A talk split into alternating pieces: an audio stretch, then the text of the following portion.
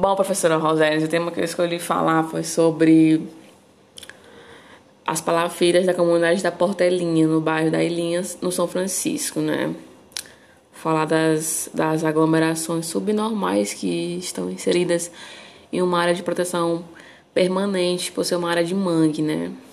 A comunidade da Portelinha foi fundada em mais ou menos 23 de julho de 2008 é decorrente de uma, migra, de uma migração do interior do estado né, para a capital.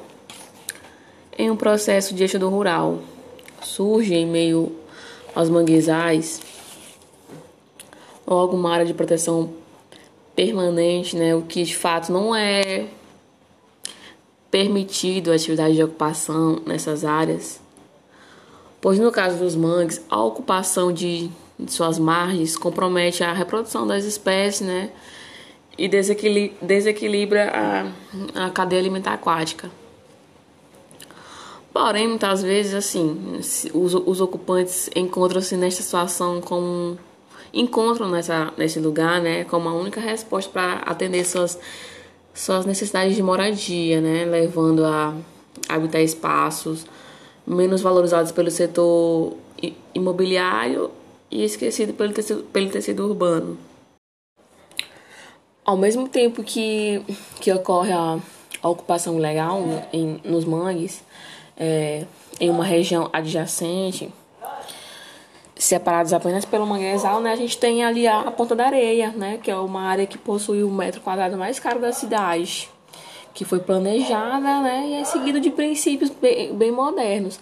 É, a ocupação do, dos mangues não é, não é algo que é recente, né? E que, apesar de ser alimentada, ela é um problema social de habitação. É, existem né, vários fatores que influenciam a permanência desses moradores, como é, um dos motivos é a pesca, né, a relação do pescador com o meio, as relações afetivas e um, um pouco do comércio. Com isso, né, se intensificou o crescimento de uma arquitetura né, residencial e comercial na área vertical em alguns bairros da cidade, inclusive lá na Porta da Areia, com o surgimento de, assim, de, de edifícios modernos, de equipamentos, equipamentos sociais e áreas de alimentação, entre outros componentes urbanísticos, né? É, além disso, aí que, assim, né, entra um pouco do turismo, né? Foram construídos hotéis na orla, né, que de frente para o mar, é, onde assim as obras são realizadas né, nas praias, onde meio que proporcionam um, tom sofisticado e um, um roteiro de, do turismo, né, para para essas áreas onde assim é, dificulta mais essa segregação social, né, porque o que separa assim a Ponta da Areia e o, a a comunidade da Portelinha é só um mangue. Essa segregação fica nítida, né, quando essas pessoas vivem ali sem a presença de, de arruamento, assaltamento, de coleta de lixo, de saneamento básico, sem, sem infraestrutura, sem equipamento público, sem, eh, sem edificação e sem espaçamento. Quando, assim, eles moram em becos, né, em cima de palafitas não há passagem de transporte público, nem acessibilidade, muito menos segurança. E além de outros serviços públicos, né? Atualmente eu fiz uma pesquisa que atualmente lá na, na comunidade da Portelinha é, são mais ou menos 392 palafitas, onde consideravelmente, né, se agrega até me, é, fica assim um pouco invisível, eles ficam invisíveis na sociedade, porque são pessoas que estão ali à margem, né, do mangue.